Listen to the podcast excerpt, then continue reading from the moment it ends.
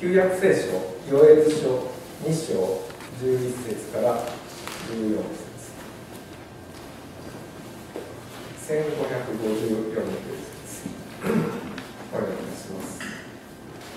ヨエル書2章11節から。主はご自分の軍隊の先頭に立って声を上げら。れるその陣営は非常に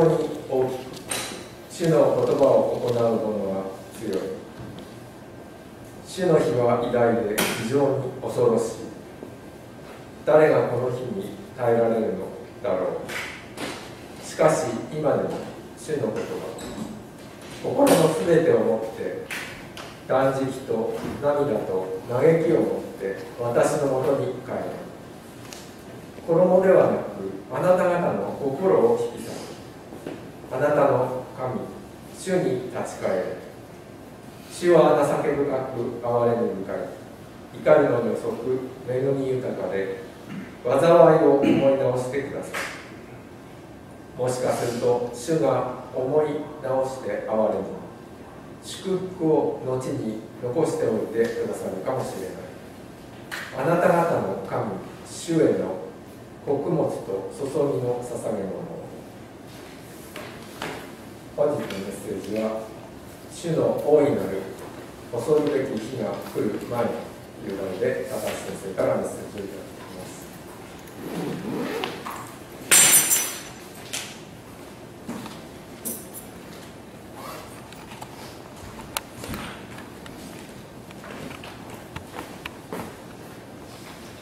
本日はヨエル書全体からですね短くお話をしたいと思います。先週ですねあのニューヨークのクオモ知事の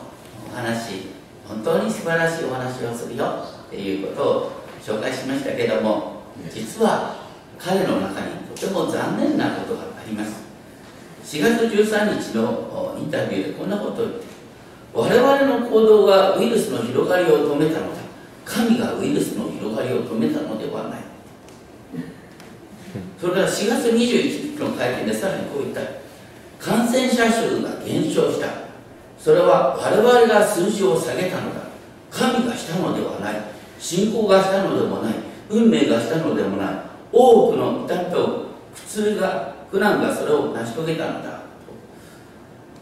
まあ、彼はあの人々に本当にですね行動を訴えるその流れの中で言ったんでしょうけどもちょっとなんでそんなことを言うんだよ。ね、まあ、アメリカの宗教対立の表れなのかなと思いますけどもそれと対照的なのがですねドイツのメルケル首相です。彼女はこの感染が広がり始める3月11日の会見でこう言いました。残念ながらウイルスはドイツに広がり始めている。私たちにはそれに対抗する手段がない。多分国民の6割から7割が感染することになるだろう。私たちはできることはただウイルスの拡散の速度を遅らせ医療崩壊が起こるのを防ぎ一人一人の尊厳が守られ治療を受けることができる体制を守ることだ。本当にこんな指示を出さざるを得ないことに深く心が痛んでどうか不要不急の人との出会いの機会を減らしてほしい。彼女は毎回のようにね私たちができるのは感染の速度を遅らせることなんだって言いますね。私たちがコントロールできるっていう感染の速度を遅らせるのが目標なんだ。彼女は科学者として今できることできないことを明確に伝えています。ですでもそういう中でもね結構教会に配慮する言葉を言うんだよね。イースターの前なんかも本当にこんなイースターをねこうみんなに言わざるを得ないというのは残念だ。だけども互いに協力し合っていろいろと知恵を出し合ってネットを利用して豊かに過ごしてほしいということを言っています。今回のことに関してですねあの2年前に出されたですねユアル・ノア・カラリさんの「ホモデウス」っていう本があります。この中であのハラリさんユダヤ人ですけどもねこんなことを言ってるんですね。今世紀になって飢饉と疫病と戦争はもはや不可避の悲劇ではなくなった。人類がコントロールできるようになった。でも次に人類が目指すのは何かというと自分を神とすることだ。ホモ・デウスとホモ・サピエンスがホモ神になるという話なんですけどもそういう社会になることを私たちは気をつけなければいけないという警告で書いてるんですけどもこの今回のコロナウイルスはそのように自分を感とする人間に対する警告として私たちは受け止める必要があるかな。その時に何よりも聖書の中で参考になるのがヨエル書なんです。ヨエル書はですねいつ書かれたかっていうのは分かんないんですけどもヨエル書の一章を見るとですねイナゴのですね、えー、来週によってイスラエルが壊滅的な被被害を受けた。そして食べ物がなくなるっていうことをですね伝えています。で面白いのは一章の4節を見るとですねイナゴに関して4種類の呼び名が出てくるんですね。なかなかこう訳しにくいんですけれどもこんなふうにね実は訳すことができる要するにイナゴについて4種類の呼び名が出てくるんです。これはね成長段階によって呼び名が変わっていくんです。だからあの一章の4節なんかこう訳すことができる。ガザムが残したものはアルペが食いアルペが残したものはイエレクが食いイエレクが残したものはアシルが食った。全部あのイナゴの種類なんですけど今回もちょっとコロナウイルスで、ね、心配されてるのは、ね、第1波第2波が来るとかねその度ごとにコロナが形を変えてくるんじゃないかって話がありますね。要するにそういうことっていうのは歴史の中で繰り返されてきたんだ。でしかもそれについてですね2章の25節を見ると神ご自身が私があなた方の間に送った大軍勢で稲子をね起こしたのは私なんだ神様おっしゃってるんです。でそういう被害が起きた時にはどうすべきかっていうことを言ってるのが、ね、今歴代史で読んでますが第二歴代史の6章29節30節を見るとソロモンがね祈ってるわけですよ。この地に飢饉が起きたり疫病が起こり稲子の問題が発生した時にねだから今私たちの疫病が発生した時にはどうすべきかってね。それは両手を広げて神様にお祈りすることだ。天におられる神様にお祈りすることだ。神様はじゃあとあなたの祈りを聞いてくださるんだよってことなんですね。私たちが気をつけなければいけないのはね全ていわゆる自然現象っていうのがないんだよって。全てのことは自然現象じゃなくて実は神の御手の中で神の御言葉の中で起きているってことなんだ。ただそれ考えるとですねあのある人がですね感染するのはそれは日頃の行いが悪かったからかそんな風に言ってるわけじゃないですね。そういう言い方は自分を感とすることですからとんでもないことなんですね。要するに聖書に書いてあるのは神の怒りはすでに天から掲示されているだ。この世の不条理を見て神の怒りが天から掲示されているってことを覚えなさい。で私たちはね神の怒りとか神の裁きっていうとですねもうあの神様のイメージも悪くするしですね私たちはどうしようもないっていうイメージを浮かべるんですけどもそうじゃないんです。聖書に言ってることはですねこれが神の裁きだとしたら私たちがその中で何より求められるのは神様の平神様の御前にへりくだってお祈りすることなんだっていうことなんですね。ヨエル書2章11節でですねこの主の日は偉大で非常に恐ろしい。ヨエル書は主の日っていう言葉が繰り返されるんですけれどもそれは最終的な裁きの前に主が繰り返し主の日としてですね私たちを謙遜にする神様のメッセージがあるんだということを言ってるんです。その時に何よりも私たちがすべきことは何かというと先ほど読まれた2章12節ですけれども心のすべてをもって断食断食と涙と嘆きを持って神のもとに帰れ心の全てを持って神に立ち返りなさいっていうことなんですねそしてその時に期待できることは何かっていうと、ね、その後書いてある。主はね2章14節主は情け深く憐れみ深い。本当にですねごめんなさい2章13節の終わりですね。主は情け深く憐れみ深い。行かずのに遅く恵み豊かで災いを思い直してください神の怒りを表現した後でいや実は神様は怒りに踊り方でそして憐れみ深い方なんだよ。私たちが神の裁きを語る時同時に神の憐れみをセットで語る必要があるんです。神の憐れみをセットで語らないからね何かが神の裁きだと言って私たちが神様の,、ね、あの本当に憐れみを忘れたような宣伝をしてしまうことがある。それはとんでもない。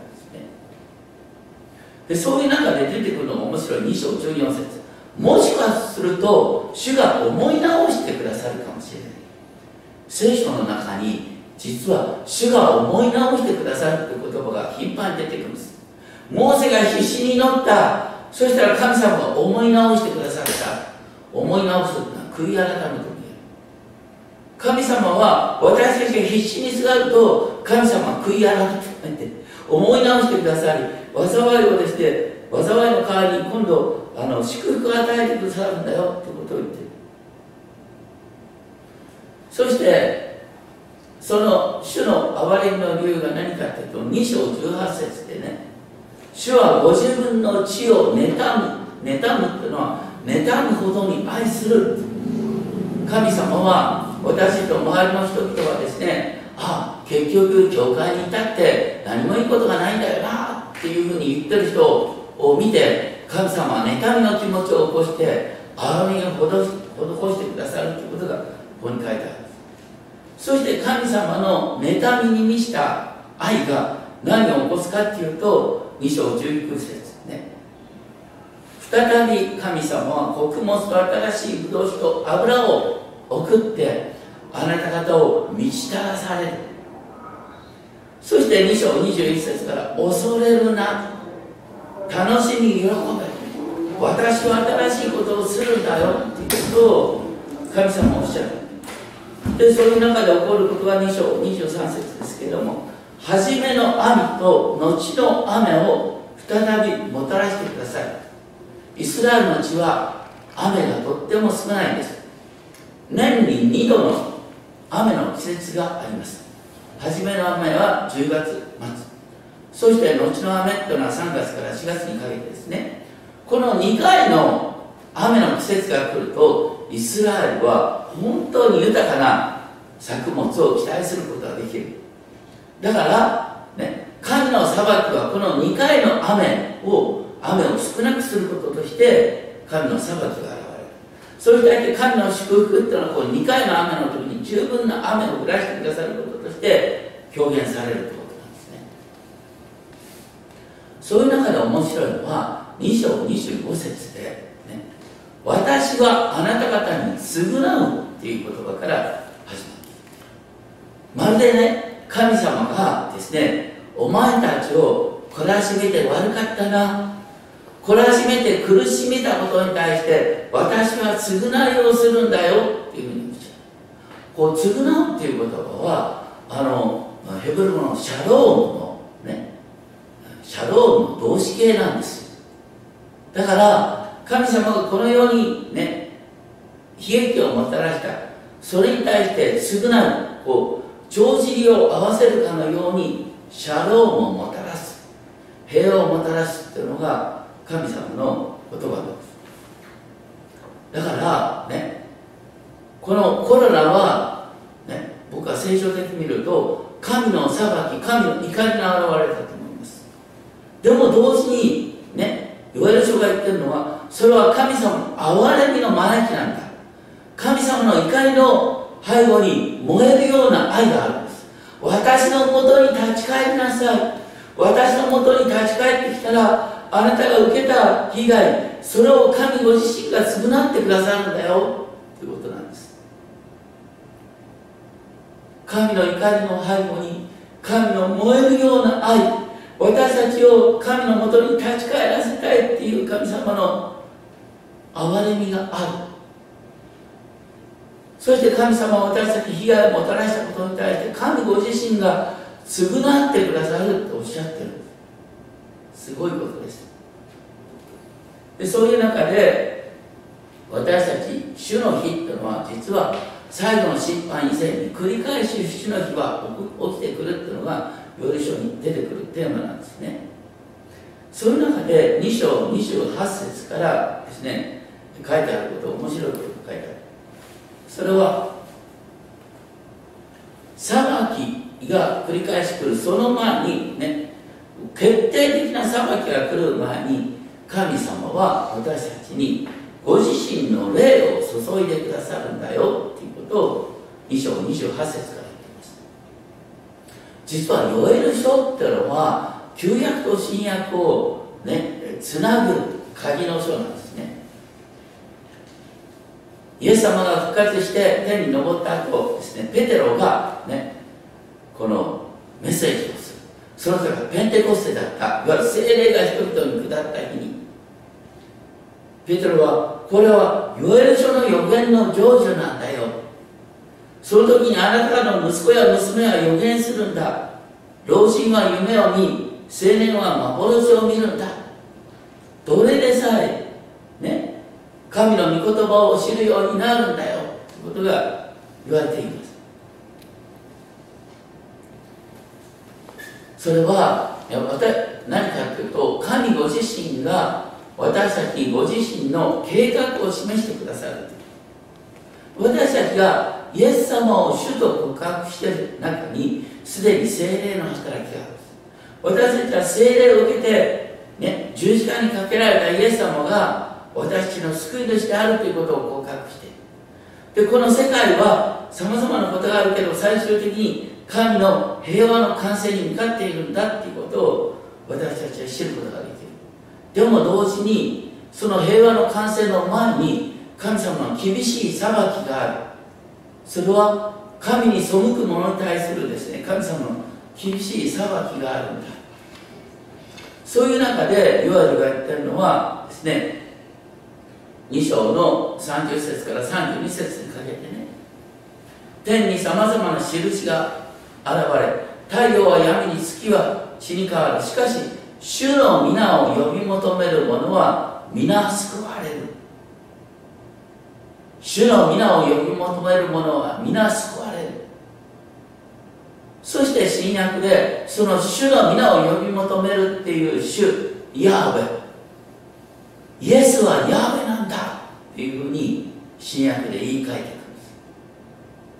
イエス様の皆を呼び求める者は皆救われるんだっていう話をヨエル書から持ってくるんです。